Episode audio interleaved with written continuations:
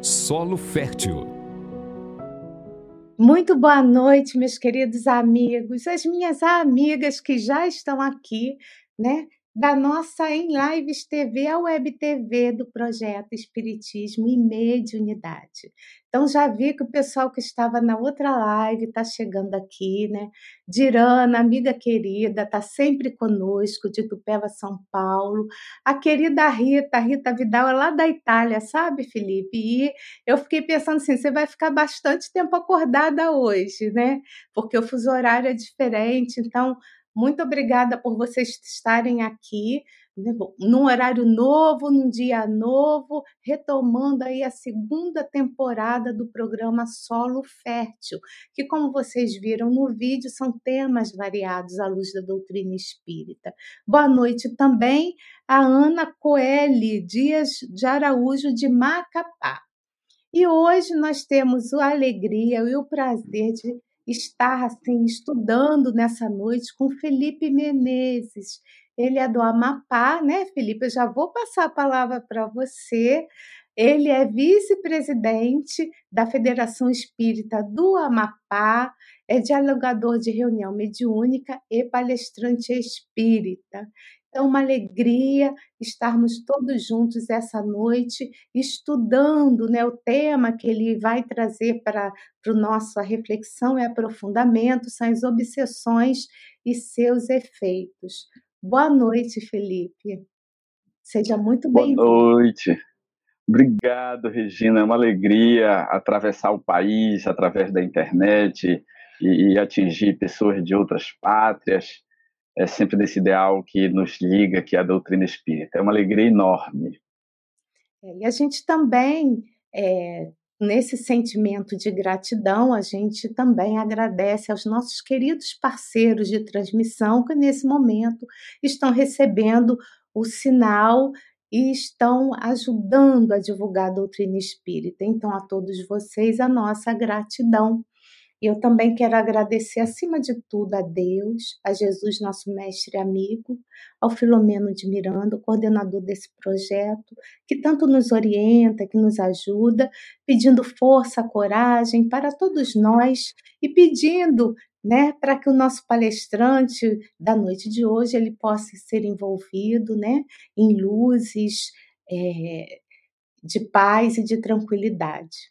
Então, meu amigo, é, gratidão por tudo mais uma vez. Né? Vou deixar você à vontade. Espero que esteja. É a primeira vez dele aqui né, no nosso canal. Então, que você fique muito à vontade.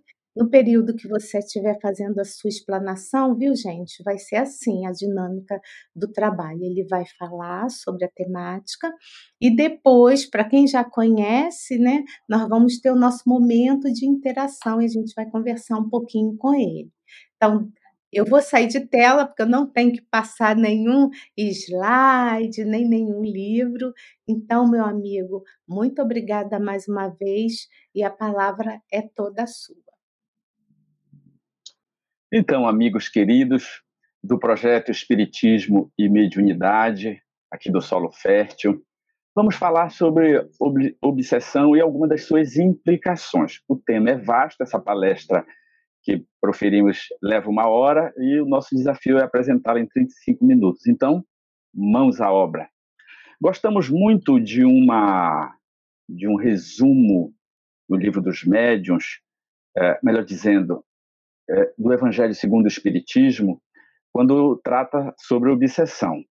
Uh, os Espíritos lecionaram para nós vários conceitos, mas no livro O Evangelho segundo o Espiritismo, nós subtraímos uma parte que é a base das nossas reflexões. Então, obsessão é a ação persistente que um espírito mal exerce sobre o indivíduo. Apresenta caracteres muito diversos, desde a simples influência moral sem perceptíveis sinais, até a perturbação completa do organismo e das faculdades mentais. Extraímos isso do capítulo 28, no item 81 do Evangelho segundo o Espiritismo.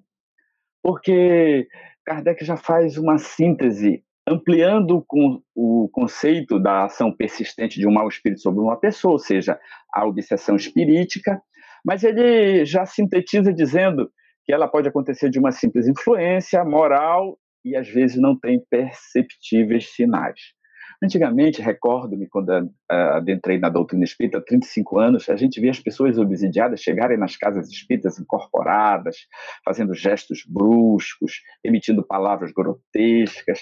Era a obsessão direta, a obsessão quase que aquela influência de possessão, vamos dizer assim, a subjugação. E hoje não, hoje a característica das influências espirituais são características mais sutis. E Kardec já falava nisso há muito tempo, sem perceptíveis sinais. Porém, a obsessão, quando ela é prolongada e exercida por espíritos capacitados, treinados nas escolas uh, de obsessores no mundo espiritual inferior, essa obsessão, quando de longo curso, ela pode perturbar o organismo e as faculdades mentais. Olha, conceitos de 160 anos atrás.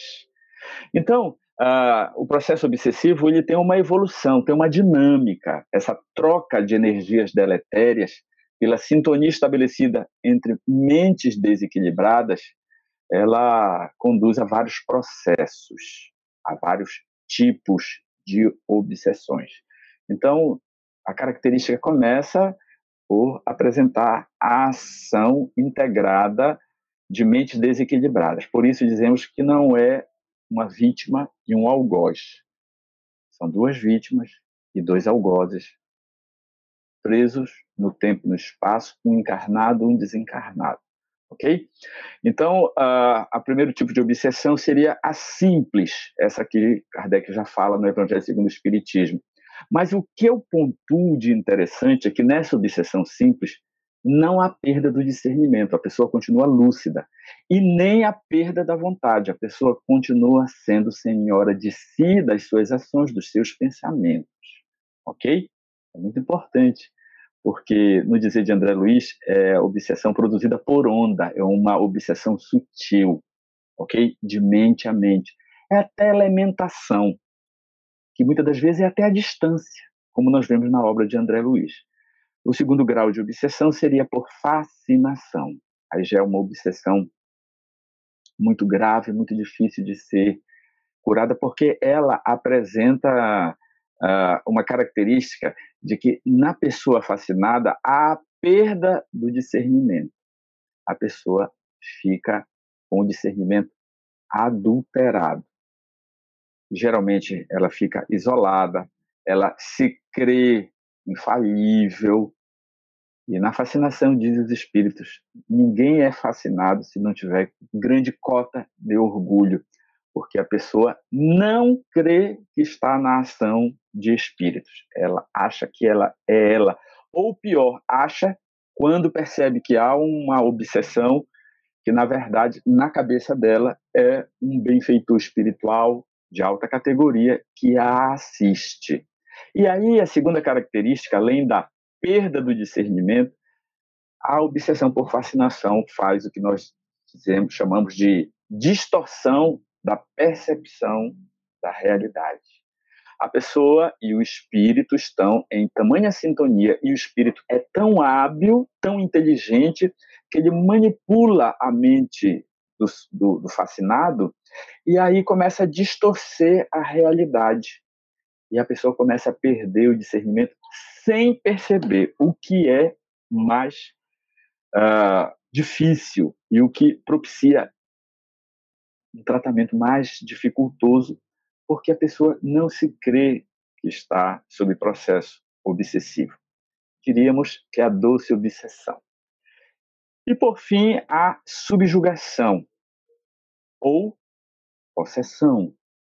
Inicialmente, no livro dos médios, Kardec é, trata como subjugação, porque ele, até aquele momento ele acreditava que uma pessoa não pode ser dominada completamente, uma mente não pode ser dominada completamente por um espírito, por um agente exterior. E depois, já na Gênese e na Revista Espírita mais adiante, ele, então, pelas experiências, pelas experimentações, Kardec era um experimentador fascinante, ele concluiu que sim, pode haver essa subjugação, porque na subjugação a característica é que há a perda da vontade. Às vezes é a vontade moral, às vezes é a vontade corporal. Porém, permanece o discernimento. Eu lembro-me que, na época de Kardec, ele entrevistou uma pessoa obsidiada, depois que ela foi fora curada naturalmente, que ele tinha uma compulsão de vendo uma moça bela, ele se ajoelhava e ia pedir em casamento. Era, ele era constrangido, uma força maior que ele fazia ele se ajoelhar e pedir a moça em casamento. Porém, ele sabia que estava fazendo um papel ridículo. Ele sabia que não estava agindo corretamente e sabia que tinha uma vontade que o dominava. Então, ele perdia a vontade corporal, o discernimento, a ação corporal porém ele não perdia o discernimento, ele estava lúcido. Então são esses os meandros principais que nós temos que estar atentos para estes tipos clássicos de obsessão. Porque essa obsessão, ela começa a se instalar a pouco e a pouco na mente de uma pessoa encarnada. Os obsessores hábeis, como falamos a Lures, eles produzem então uma, um domínio tão aprofundado que é muito útil para eles que se estabeleça na mente do obsidiado a monoideia, ou a ideia fixa, ou o pensamento obsessivo. E a pessoa fica girando naquele circuito fechado com as mesmas ideias. Esse é o momento de estabelecer a mais profunda sintonia através do que chamamos de contaminação fluídica do campo vibratório.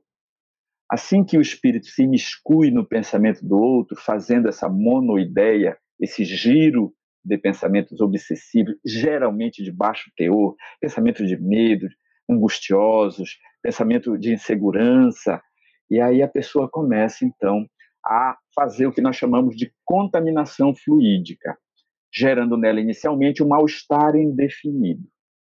É o primeiro passo. De mal-estar indefinido. É igual quando a gente começa a sentir os primeiros sintomas da gripe, a gente sente o mal-estar. Sente, você não está doente, não está espirrando, não está com febre, mas você vai sentindo aquele mal-estar. Você diz, poxa, estou com mal-estar, eu acho que vou gripar. Aí depois a gripe se instala. Esse mal-estar psíquico é o primeiro passo para a pessoa perceber que ela está absorvendo fluidos deletérios e pesados. O segundo passo depois do mal-estar indefinido é o mau humor. Do mau humor, a irritabilidade. É nesse estado que o espírito começa a se adensar no campo vibratório da pessoa que ela queira controlar, perturbar. E aí se dá o que nós chamamos de invasão do campo mental. E com a invasão do campo mental, aí a instalação dos plugs mentais através da sintonia e dessa ligação mais íntima da mente do obsessor com o obsidiado, falando-se agora já em novos conteúdos que vão surgindo na mente do obsidiado, que são as paranoias, manias persecutórias, a desconfiança, a pessoa começa a se isolar, começa a entrar né, naquele estado uh, que Manuel Filomeno de Miranda chama os três Ds: desânimo, decepção e desilusão. Muito cuidado, trabalhador espírita, quando você começa a entrar nessa faixa de desânimo, decepção com os colegas, desilusão com a prática do bem, você está provavelmente na sintonia de espíritos que querem te afastar do trabalho do bem, patrocinando uma vontade de isolamento, de isolamento de pessoas que possam ajudá-la. Então, é, é, um, é um, uma estratégia dos espíritos obsessores fazer essa invasão, patrocinando então essa ideia de perseguição, de desânimo, decepção, desilusão, isolamento, e aí sim se dá o que nós chamamos de fixação da ideia obsessiva. Aí há uma espécie já de domínio hipnótico profundo de uma mente desencarnada sobre a outra. E aí surgem os efeitos da obsessão, ok? Introdutoriamente, nós queremos chamar a atenção para uma realidade de nós encarnados, das nossas energias vitais, a vitalidade ou energia vital. Ah, na Gênesis capítulo 11, item 17, os espíritos lecionaram a Kardec dizendo que a vitalidade ou a energia vital é a energia transformada do fluido cósmico universal que impregna o perispírito, ligando o perispírito ao corpo físico. Vejam que o perispírito liga o espírito ao corpo. Porém, entre o perispírito e o corpo há a energia vital ou fluido vital, ok? E prossegue na Gênese os espíritos ensinando a Kardec. Essa energia vital, ela possibilita ao espírito sentir as sensações físicas. Então vejam que o corpo, através da energia vital, é, emite as sensações físicas ao perispírito e o perispírito então transmite ao espírito. Então vejam que a energia vital, além de vitalizar o corpo, a energia da vida, ela propicia sensações físicas para o perispírito do encarnado e para o perispírito do espírito desencarnado, ok? É a sua cota de energia. Então vamos falar agora de energia de o que nós chamamos de matriz energética nutricional do, do mundo corporal. Na Terra, nós uh, nos alimentamos uh, basicamente de luz. Né? Lembram da fotossíntese? Né? A luz solar, mais a água e o dióxido de carbono, através uh, dos vegetais, conseguem, então, formar a glicose, o carboidrato, e nos manter ativos. Então, nós, quando nos alimentamos dos vegetais, nós absorvemos, então, esse, essa glicose, esse carboidrato, que se transforma em energia corporal aqui na Terra, ok? Então, nós basicamente nos alimentamos dos vegetais ou do boizinho que come os vegetais. E nos apropriamos, então, dessa energia para realizarmos os trabalhos, as ações e gerarmos até os pensamentos no mundo material, os pensamentos a nível cerebral, porque um terço do, da nossa energia corporal é consumida pelo nosso cérebro, que pesa muito menos de 10% do nosso peso corporal. Um terço da nossa energia. E para nos movimentar, então, nós nos movimentamos basicamente dessa energia primária do Sol e depois uh, cambiada em fotossíntese para as energias da glicose que são retiradas dos carboidratos. No mundo espiritual superior, pelo menos nas colônias medianas de nosso lar para cima, ou seja, as colônias mais evoluídas, eh, a matriz energética muda. Né? No plano espiritual intermediário para o superior, nós encontramos Revelações no livro Nosso Lar, que lá os espíritos se alimentam de sucos concentrados de frutas e de caldos reconfortantes. E a gente lembra do filme Nosso Lar, André Luiz tomando aquele caldo ralo. Era um caldo energético. Né? Também eles eh, se alimentam de inalação de princípios vitais da atmosfera. Pela respiração, eles se apropriam do prana da terra e se energizam. O terceiro tipo de, de alimentação no mundo espiritual superior é a água misturada a elementos solares e elétricos, além de fluidos magnéticos, que são fornecidos pelo no nosso lar, naturalmente, pelo Ministério da União Divina, que magnetizam os espíritos superiores da colônia, magnetizam a água e todos os outros se apropriam dessa energia. E, por fim, leciona André Luiz que a troca energética entre os habitantes de nosso lar, naquilo que ele chama o amor, alimento da alma, eles enriquecem de fluidos uns aos outros. E é assim que os espíritos numa colônia como o nosso lar, se mantêm ativos, laboriosos e produzindo as ações de trabalho e, e, e as ações de estudo, de evolução espiritual, né? nesses planos elevados. Porém, a matriz energética nutricional do plano espiritual inferior é diferente. Eles habitam regiões onde a luz solar não penetra. Então, nós vamos encontrar lá André Luiz falando que nos primeiros anos que ele passou no umbral, ele se alimentava da relva, tinha nada para ele comer. Porém, era uma relva muito fraca, era, uma, era mato, grama, mas muito raquítica, e ele não, não tinha mais energia porque não, não conseguia se alimentar. Porém, os espíritos obsessores, que já adquiriram certo poder mental, certa cultura e certa inteligência, eles se apropriam do que nós chamamos de furto de energia vital, ou parasitose espiritual, ou vampirismo. Não gostamos de falar essa palavra vampirismo, porque nos remete aos filmes é, da televisão, do Conde Drácula, enfim, que, que morde o pescoço da pessoa e se alimenta do sangue dela. Então fica é, parecendo ser algo muito vampiresco. E assim não é.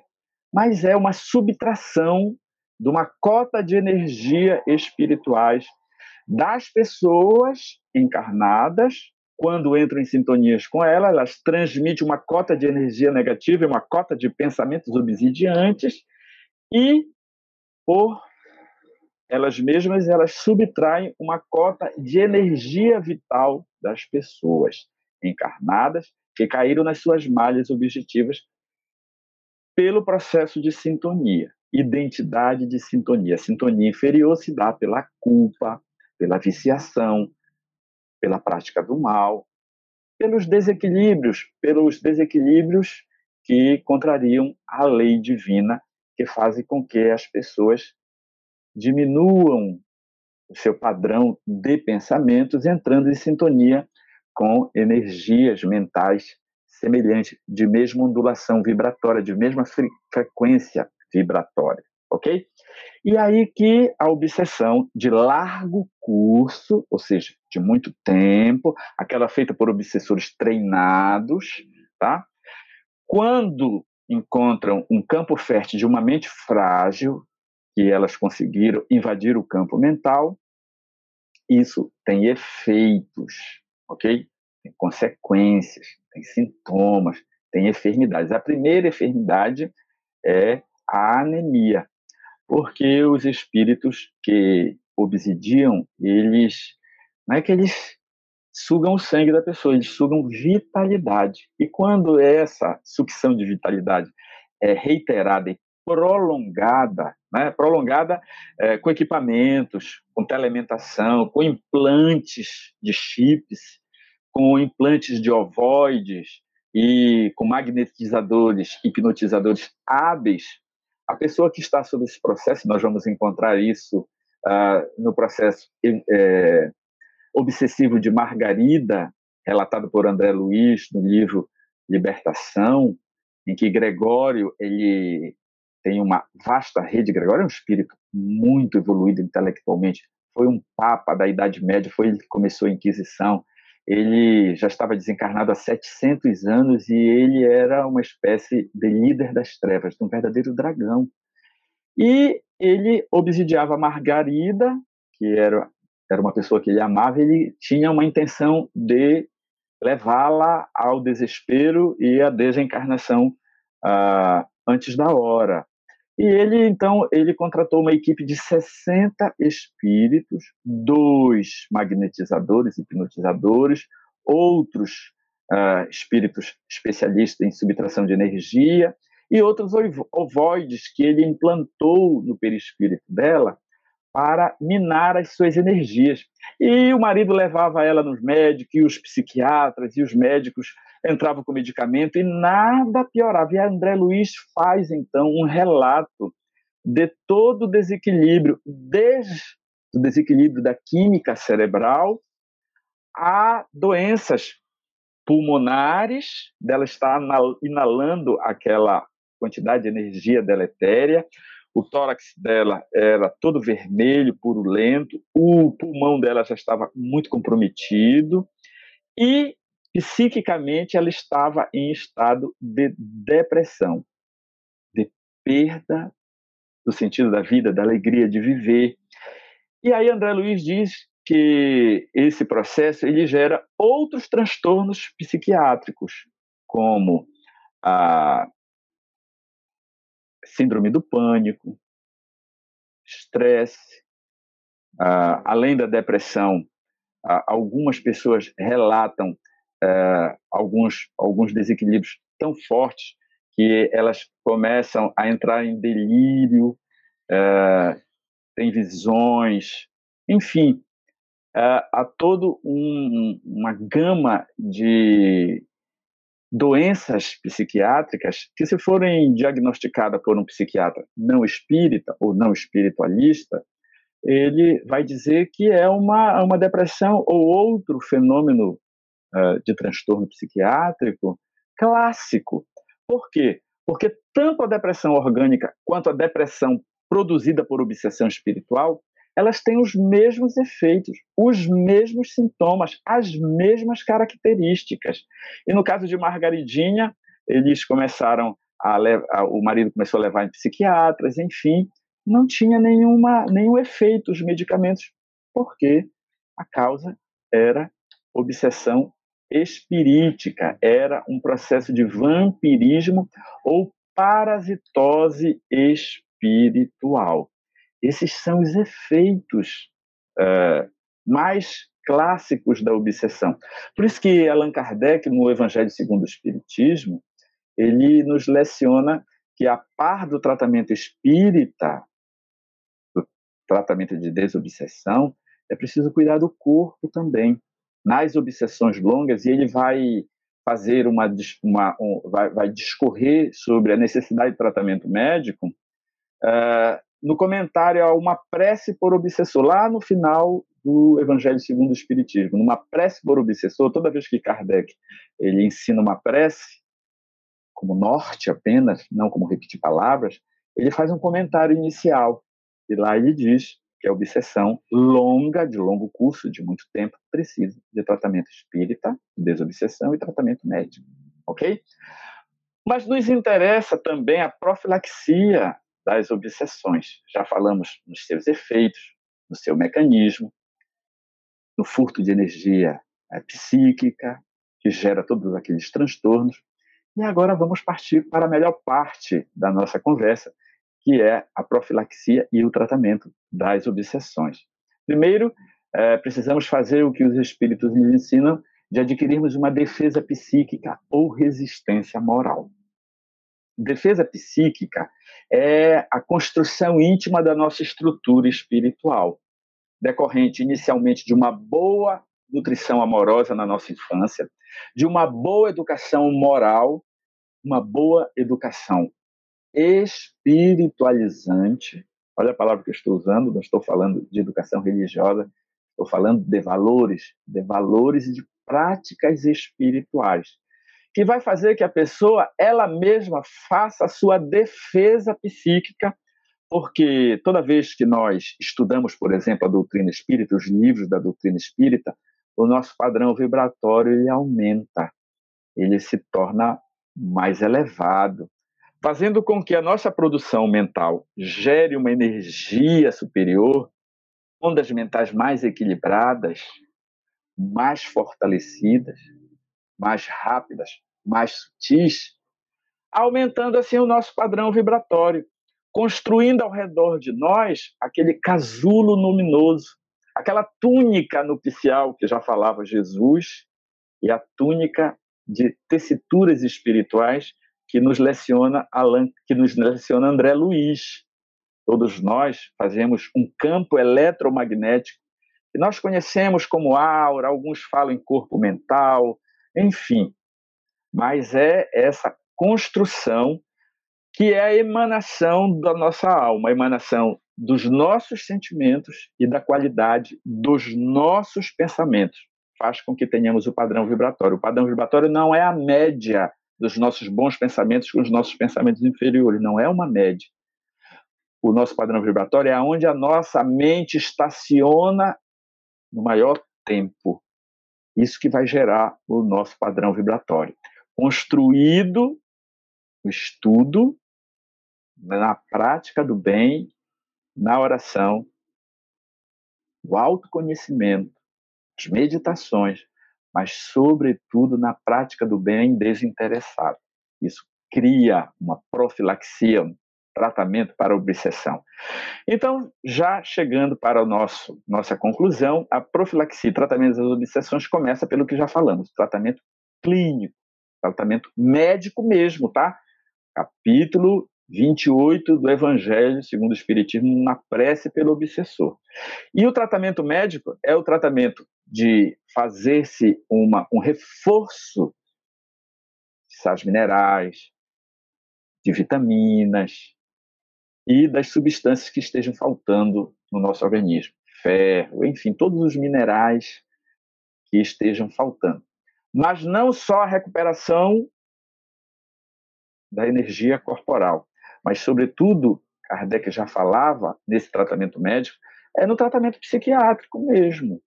Porque há transtornos, tanto gerado organicamente como por obsessão, que no início a pessoa precisa de um reforço medicamentoso. Por isso que no atendimento fraterno, na doutrina espírita, na casa espírita, nós nunca indicamos que a pessoa tire os medicamentos, mesmo que percebamos que seja obsessão, que a pessoa tire o medicamento que esteja tomando. Não, é preciso que a pessoa melhore com o tratamento associado ao tratamento na casa espírita e o tratamento médico psiquiátrico. E aí depois, quando a pessoa melhorar, ela volta no psiquiatra, o psiquiatra vai fazer aquele processo de desmame, diminuindo a dose até tirar a dose do medicamento com segurança. Tá? Então, nunca interromper tratamento psiquiátrico, mesmo que a pessoa melhore na casa espírita. E também o tratamento psicológico. Na época de Allan Kardec, a psicologia não estava ainda é, estruturada como ciência. Mas hoje nós temos a psiquiatria que equilibra a química cerebral e a psicologia que equilibra as nossas emoções. É preciso trabalhar a psiquiatria, a psicologia e com o nosso tratamento espírita, né? Que nós falamos na laborterapia. Primeiro item, prática do bem. Segundo item, fluidoterapia para desconexão das energias deletérias auridas no processo de troca.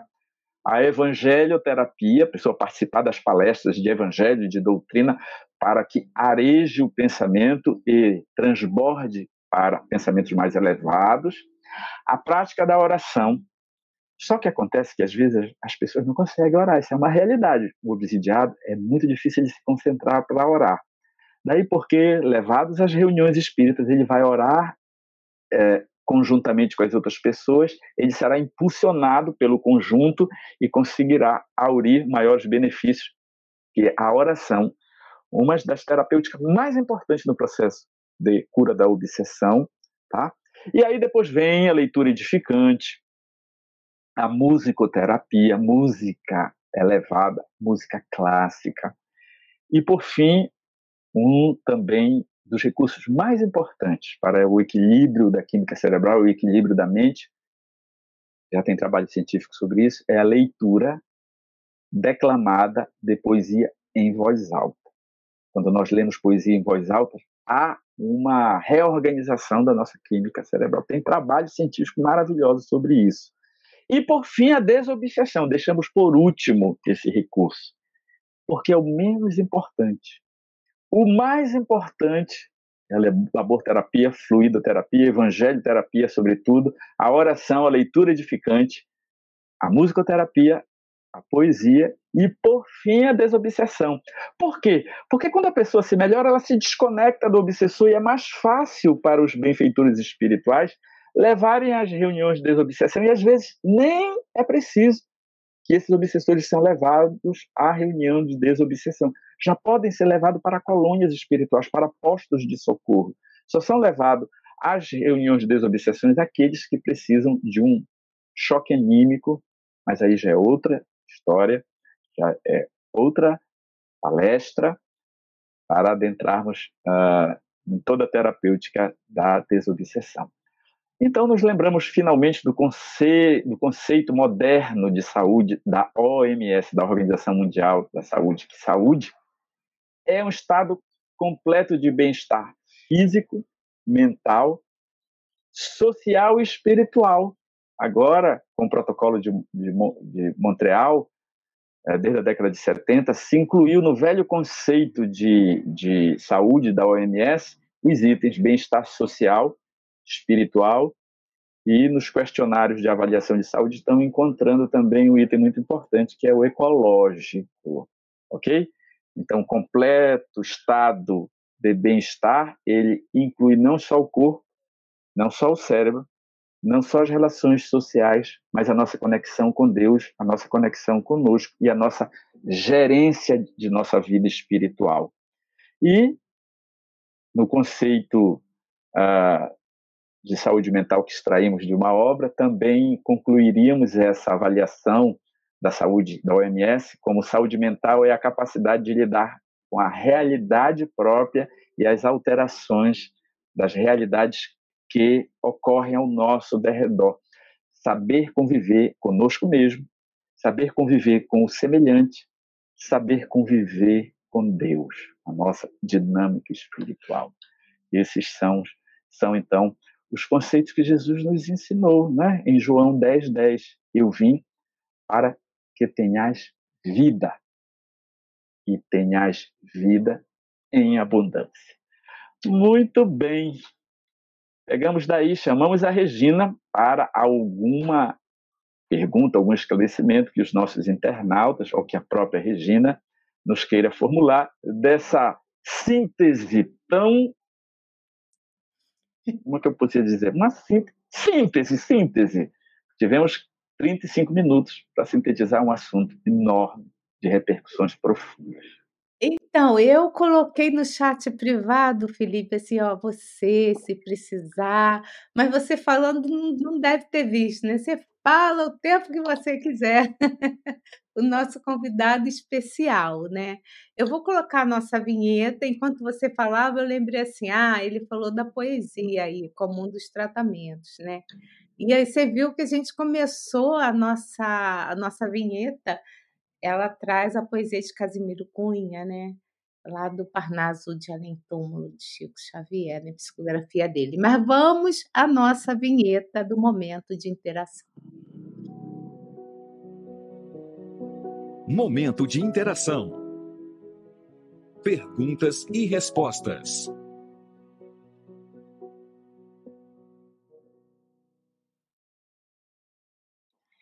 Bom, os internautas eles estão por enquanto tímidos, mas enquanto você falava, eu ia fazendo algumas anotações. Mas antes de eu fazer algumas perguntas, né, pedir alguns esclarecimentos do em cima do que você falou, tem um livro aqui, ele está assim, não é livro digital, é livro em papel. Então você vai ver o estado dele, ele está muito velhinho, nos bastidores da obsessão, né? Ah, que obra linda, então, profunda. 1970, né? Que, que ela foi lançada. E tem uma questão aqui no, logo no primeiro capítulo, que, que o Miranda fala de examinando a obsessão, é uma coisa bem interessante, bem simples. Ele diz o seguinte em, em determinado momento: o problema da obsessão, sob qualquer aspecto considerado, é também problema do próprio obsidiado. Sensacional. Você pode falar um pouquinho sobre isso para gente, por favor? Sim, porque nós transcendemos a, das religiões cuja a teologia é a teologia clássica, né? As, a, o catolicismo e as religiões evangélicas, é, que dizem que há a figura do diabo que atenta as pessoas, que influencia as pessoas, e alguns de nós espíritas, às vezes, transbordamos esses conceitos dizendo: ah, tem um encosto aqui me perturbando. Ah, tem um obsessor que não me larga. Ah, eu tenho vários obsessores. Né? Os espíritos estão me obsidiando. Então, muita gente diz: ah, então vá para o evangelho. Então, vamos fazer uma vibração, vamos colocar o seu nome na reunião mediúnica, vamos ver esses espíritos, vamos dialogar com eles, doutriná-los. Porém, quando Manuel Filomeno uh, faz essa observação, ele quer dizer que há uma cota de responsabilidade do obsidiado. Que nós olhamos do lado daqui é a vítima de obsessão. Porém, nós, espíritas, sabemos que temos várias vidas e que essas várias vidas não são capítulos à partes, desapartado um dos outros, é uma sequência. Na verdade, é uma vida só, em etapas reencarnatórias uh, parceladas né, no tempo e no espaço. Porém, normalmente o obsessor ele foi a vítima do passado. Ele sofreu e ele se empenha por se vingar. E ele só alcança a mente da pessoa que não formou a sua defesa psíquica. Quando a gente fala, ah, eu abri brecha e o obsessor entrou e, e me obsidiou, essas brechas morais que a gente fala tem a ver com os nossos sentimentos não trabalhados, com os nossos pensamentos desalinhados, que não são construtivos, que não são educativos, tem a ver com a, a nossa invigilância, com a nossa falta de autoconhecimento para saber discernir quando eu estou na ação de um espírito, quando o pensamento é meu, quando não é, para que eu consiga fazer aquela velha reforma íntima, reforma moral, que não é outra coisa senão substituir pensamentos inferiores, sentimentos inferiores, defeitos morais né? E a gente fica brigando, ah, não vou mais fazer mal, não vou mais fazer isso, não vou mais beber, não vou mais. Achando que uma virtude é negativa, e nunca é. E os espíritos nos têm lecionado que nós devemos trocar um pensamento desarmônico por um pensamento harmônico. Se tem uma ideia obsidiante na minha cabeça, uma monoideia, uma fixação mental, só tem um jeito, eu preciso me abastecer de outros conteúdos é, moralmente elevados, então é por isso que a leitura atenta, o estudo do Espiritismo, o estudo do Espiritismo que nos leva a estudar a nós mesmos. Muita gente diz, ah, vou estudar o ESD para conhecer a doutrina. Ah, vou estudar o ESD porque eu quero trabalhar na casa espírita.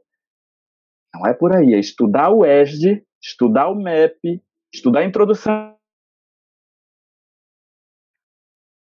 para se estudar, para se encaixar para que caia a ficha, para que tenha insights, para que aquilo que você estudou, você dialogue consigo mesmo e veja que é útil.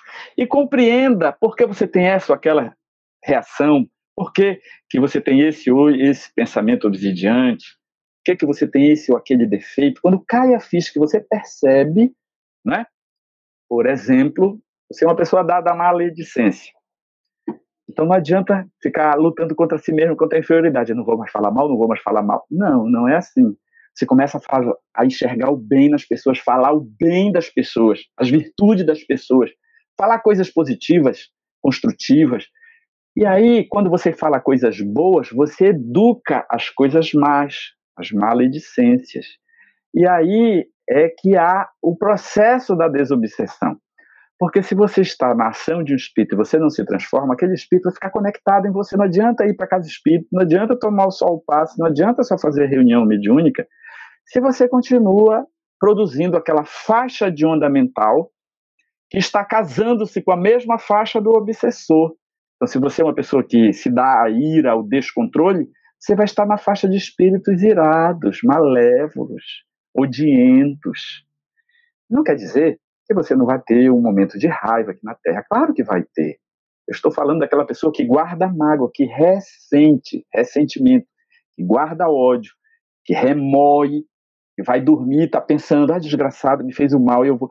E, e, e fica ali remoendo aquele mal. Você vai estar tá facilmente sintonizada com os espíritos imperfeitos. Então, amigos, é por isso que Manuel disse que isso é uma questão de responsabilidade primeira do obsidiário. Porque o obsessor, quem é? É um irmão nosso, que destrambelhou o pensamento, que caiu é, na mágoa, no ódio, e aí ficou em monoideia, vingança, vingança, vingança, e ele quando te olha, mesmo você reencarnado, ele te vê com a mesma aparência de quando você o prejudicou. Ele fez uma foto, não percebeu que o, a sua vida é um filme, né? Que você passou, que você reencarnou, que você melhorou. Ele não olha para você assim. Ele olha você e vê você com aquele algoz do passado. E só a troco de muito é, jejum de maus pensamentos e prática do bem, ele vai perceber finalmente que você mudou. Ele não vai mais ter ação direta na sua mente, e aí vai ser mais fácil de conquistá-lo. Essa é a cura para obsessão. Muito bem. Eu tenho mais duas perguntas ou três para fazer, mas eu vou dar prioridade às minhas queridas amigas aqui, né, que são estudiosas aqui também dessa temática e frequentam, né, essas nossas nesses programas virtuais, as nossas lives estão sempre conosco. A primeira pergunta é da Dirana, de Tupéva, São Paulo. Felipe, salve. É fácil identificar transtornos dos, nos transtornos mentais, porque no passado as pessoas nesses processos eram tratadas de, formas, de forma muito desumana. Gratidão. Eu, eu entendi, querida, é, que a sua pergunta é se é fácil identificar quando é um transtorno psiquiátrico de um transtorno obsessivo. Seria isso? Eu acho que é isso mesmo que ela está querendo é? dizer. Isso. É, é, preciso, é preciso muita habilidade, muita experiência, e é preciso estudar as duas temáticas. Aqui em Macapá, nós tivemos um psiquiatra há muito tempo com a gente, já desencarnou, o doutor Sinésio. Ele deu várias aulas sobre transtornos psiquiátricos, funções mentais, né? Ele, ele deu muita aula. E aí nós fomos aprendendo, nós lidadores da, da, da desobsessão aqui em Macapá, fomos é, nos apropriando desse conteúdo. E aí foi muito bom, porque Dona Sueli também é, lançou um livro, né, Os Transtornos Mentais à Luz do Espiritismo, Transtornos Mentais e Obsessivos, né, o livro da Dona Sueli, e, e colaborou muito com o nosso conhecimento, para que a gente conheça os transtornos mentais e a gente conheça os transtornos obsessivos, porque as características, os sintomas são muito parecidos. E nada como a prática, tá? Se você tem uma pessoa que está em surto psiquiátrico, e você dá uma diazepam para ela ou outro outro medicamento psiquiátrico e a pessoa calma, com certeza era um transtorno psiquiátrico. Você tem que primeiro cuidar da parte médica, lembrem-se, né? Mas tem uma pessoa que está no, no, no, no, no assim no surto aparentemente psiquiátrico, mas é uma mediunidade torturada por obsessão espiritual, você pode aplicar uma diazepam, duas diazepams ou outros medicamentos psiquiátricos e ela vai continuar com aquela força toda, né? Só quando o espírito desincorporar é aí que o medicamento vai fazer efeito, ela vai dormir. O sossega-leão, que se diz ah, de maneira bem popular, né? Esse medicamento. Agora, eu me lembro bem de um rapaz que chegou aqui na, na nossa casa espírita e disse: Olha, o governador está me perseguindo. Disse, Como assim? É, ele instalou câmeras. Em todo lugar que eu passo tem uma câmera. Ele tá, ele, 24 horas ele me vigia, até dentro de casa ele me vigia. É que se você conhece o governador, não, não conheço, mas eu sei que é ele. Ele te conhece? Não, mas é o governador. E eu tentei conversar com ele. Aí eu percebi que não era obsessão. Ele estava com delírio persecutório. É, é um fenômeno que acontece quando a pessoa tem um transtorno psiquiátrico muito grave, né? E aí, é, não adianta fazer tratamento psiquiátrico, é, não adianta fazer só o tratamento de desobsessão, vai ajudar, porque uma pessoa em transtorno psiquiátrico, ela acaba entrando na sintonia de espíritos que desencarnaram com a mesma distonia psiquiátrica. Sempre vai ter um processo obsessivo atrelado ao orgânico, tá? Porém, você deve perceber isso e aí é, encaminhá-lo ao, ao profissional né, indicado para isso. Se a pessoa não dá conta sozinha, se conversa com a família, geralmente essas pessoas chegam na casa espírita com a família, né? Porque pode ser uma doença psiquiátrica qualquer, ok? Então é muito difícil a gente perceber, mas a gente vai excluindo. Que eu lembro-me de um senhor que chegou aqui em Macapá transtornado. Ele era um policial aposentado, aposentado compulsoriamente na cidade de Belém do Pará.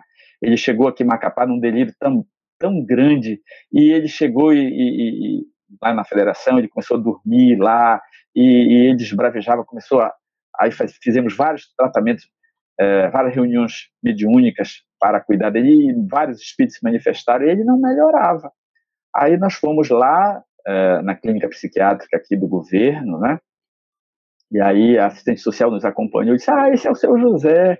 Ele já esteve conosco hospitalizado duas vezes. Ele tem um problema psiquiátrico que o cérebro dele não produz lítio e isso causa um transtorno danado, ele surta. Aí chamou lá os, os enfermeiros, aí levaram o seu José. Passada uma semana, a assistente social me chamou, eu fui lá, ele olhou para mim, ah, doutor Felipe, eu reconheço o senhor lá da federação, ah, eu devo ter dado muito trabalho, não é, doutor Felipe? Eu disse, não, seu José, que é isso? Aí teve, ele teve uma, um, um, dia lá no surto psiquiátrico, ele começou a falar inglês. I am the king of the king. E eu achei fantástico. Comecei a falar inglês com meu pouco inglês, comecei a falar inglês com ele. Perguntei aonde ele tinha aprendido inglês. E ele disse, at Ashland, não, at CCAA em Belém do Pará.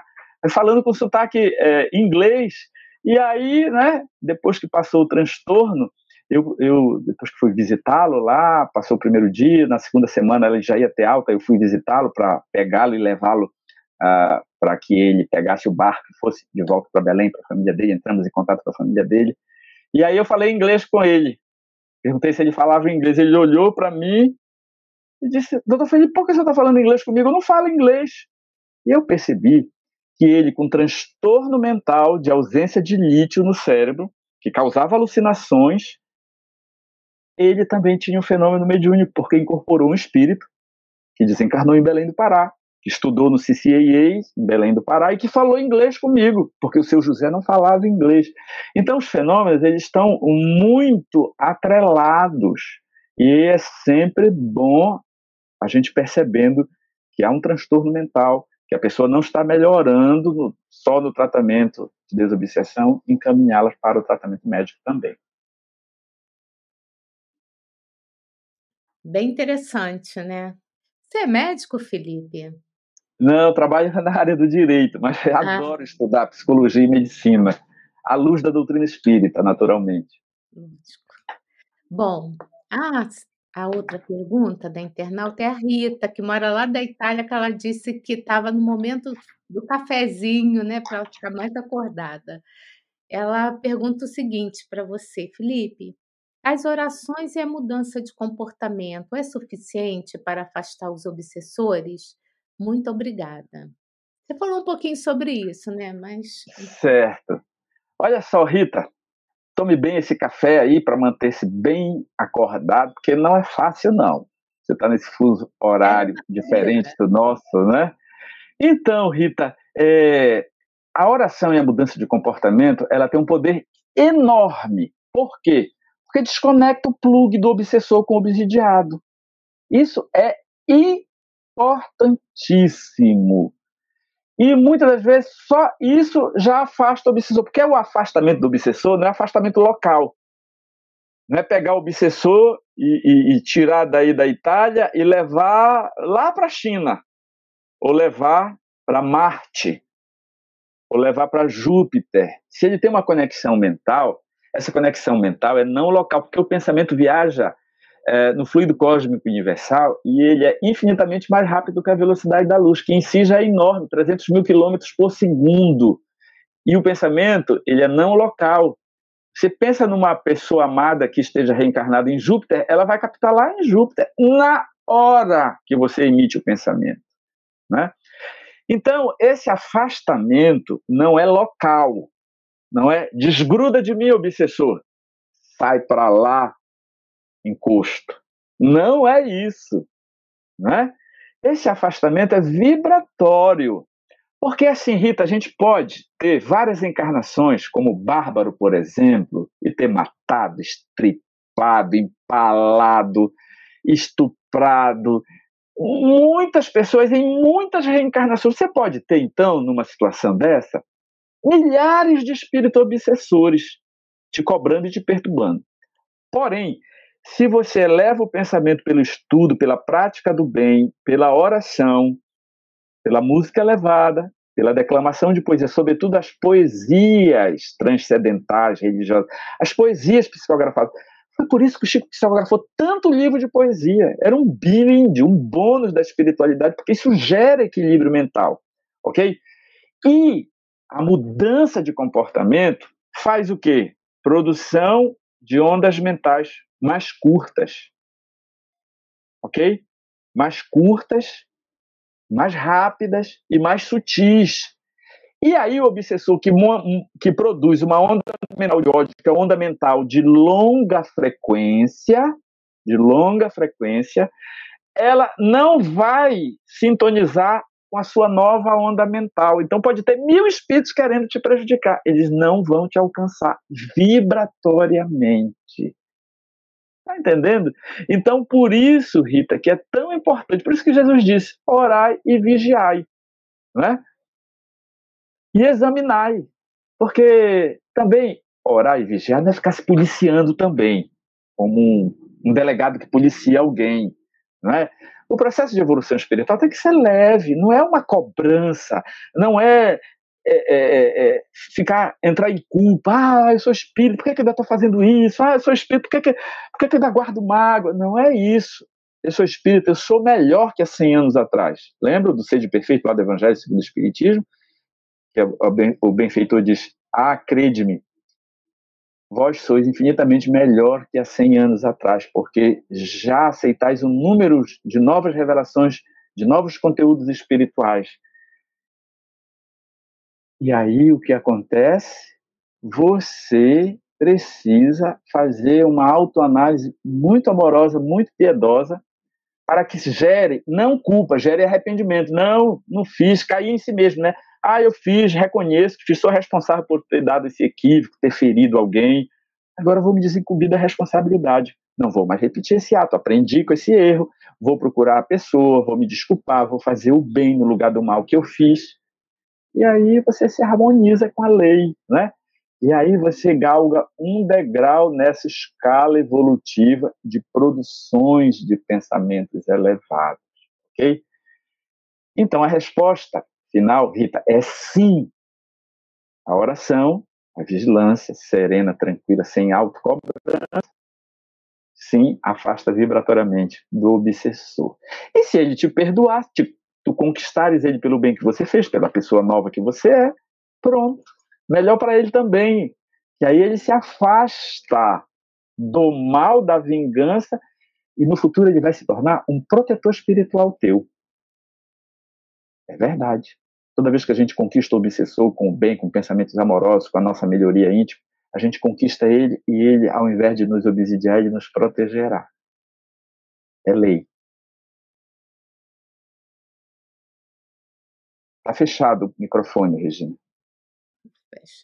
Como é que é o tempo, né? O nosso tempo já tem uma hora de live, mas eu queria te pedir, por gentileza, como nós estamos na internet, esse vídeo vai ficar gravado, ele também vai virar podcast, então vai lá, tá, vai estar tá no Spotify, em várias plataformas de áudio.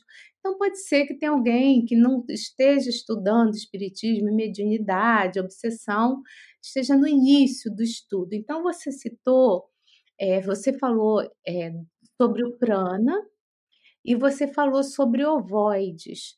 Eu queria pedir, por favor, se você pode explicar de uma forma simples o que, que é o prana e o que, que são os ovoides, por favor, para ajudar esses internautas. Ok. Nós falamos no prana, que é uma palavra em sânscrito, que para nós espíritas é fluido vital. Né? O fluido vital é uma transformação do fluido cósmico. Cada globo tem uma energia circundante naquele globo. A energia da matéria, que forma o globo, e a energia uh, da atmosfera, a energia vital do planeta. Quando um espírito vem reencarnar no planeta, ele se apropria de uma cota dessa energia e forma o perispírito. Com o perispírito, quando ele reencarna, é anexada ao perispírito uma quantidade de energia vital. Essa energia vital, como o próprio nome diz, ele, ela vitaliza o corpo, ela dá a vida. Os bons espíritos, sobre o auspício do Mestre Jesus, cumprindo a lei divina, ele introjeta em nós, quando nós nascemos, uma cota de energia vital que vai durar toda a reencarnação, toda a sua vida, tá? Então, os, benfeitores projetam, né? Se você vai ter 80 anos, precisa de 80 anos naquela jornada, eles vão injetar energia vital, né? É essencial, que a energia vital a gente, a gente adquire também energia, né? É, se alimentando. Mas eu falo da energia da, da, do prana A, que é a energia, aquela energia básica mesmo, a energia essencial da vida, ok? E essa energia vai durar esses 80 anos. A energia vital vai sendo consumida durante 80 anos. Por isso que é bom ser completista, desencarnar velhinho, tá? É muito bom, porque a gente vai gastando energia vital, gastando energia vital, aí acaba a energia vital, o corpo morre, o espírito vai, o perispírito vai sem energia vital. Ora, sem energia vital, sem sensação física, sem sensação física, sem frio, sem calor, sem dor. Por quê? Porque a energia vital que dá as sensações físicas. Então é muito bom desencarnar na hora certa, ou desencarnar idoso, mesmo que desencarne jovem, mas quando aquela reencarnação é projetada para, para o desencarne na juventude ou na infância, né? não vai ter esse problema. Se você desencarnar antes da hora, pelas próprias mãos, no fenômeno do suicídio, do autocídio, direto ou indireto, com a viciação do corpo e a diminuição da saúde corporal e da antecipação da hora planejada, quando você desencarna, o perispírito ainda vai cheio de energia vital, não gasta na vida. E aí é, aí é que dá os sofrimentos. Quando o espírito chega, eu estou com dor, eu estou sofrendo, é porque desencarnou com muita energia vital. Ok? Então tem dupla função, lembre-se vitalizar o corpo e promover as sensações físicas, sensações materiais, ok?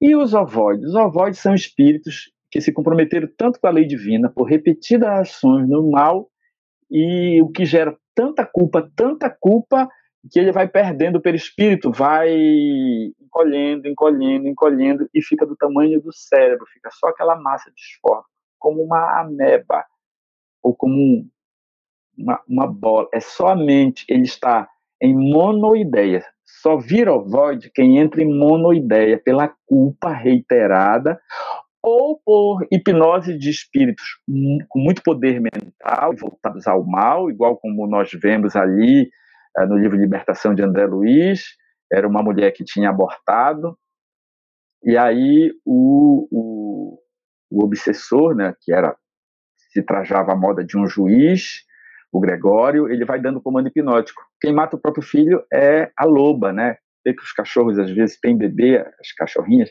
e elas comem o filhinho, né? Quando elas estão no, no, no estado de puerpério.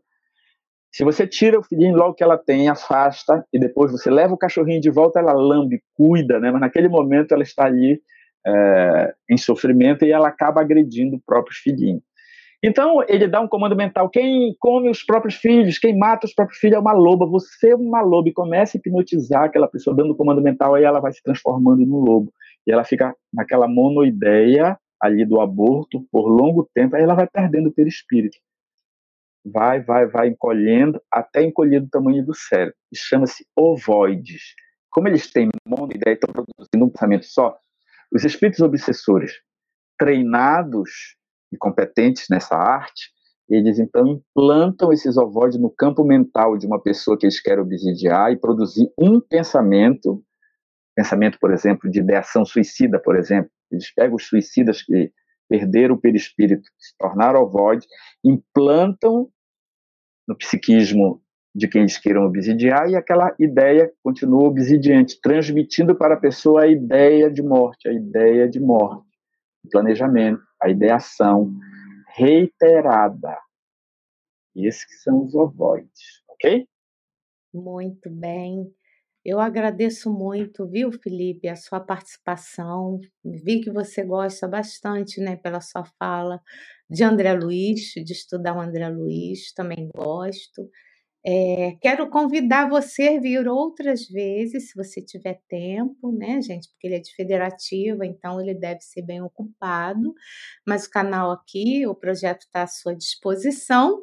E eu quero convidar vocês que estão aí até esse momento para estudar conosco, né? Estar junto conosco na sexta-feira, às 19h30, no, pro, no programa Momentos com Filomeno de Miranda né, que esse programa vai ao ar toda sexta às 19h30 e nós estudamos capítulos ou trechos dos livros do Filomeno de Miranda. Tá? Então, uma boa noite para todos, né? Que vocês possamos estar juntos agora, na sexta-feira. Felipe, que você seja muito, muito bem-vindo, que você, se for possível, convide para fazer parte da nossa família, tá bom? Um beijo, um beijo para vocês que ficaram até conosco até esse horário. Fiquem com Deus, Felipe, e até breve, tá? Tchau. Estude conosco. Faça parte da família Espiritismo e Mediunidade. Em Lives TV.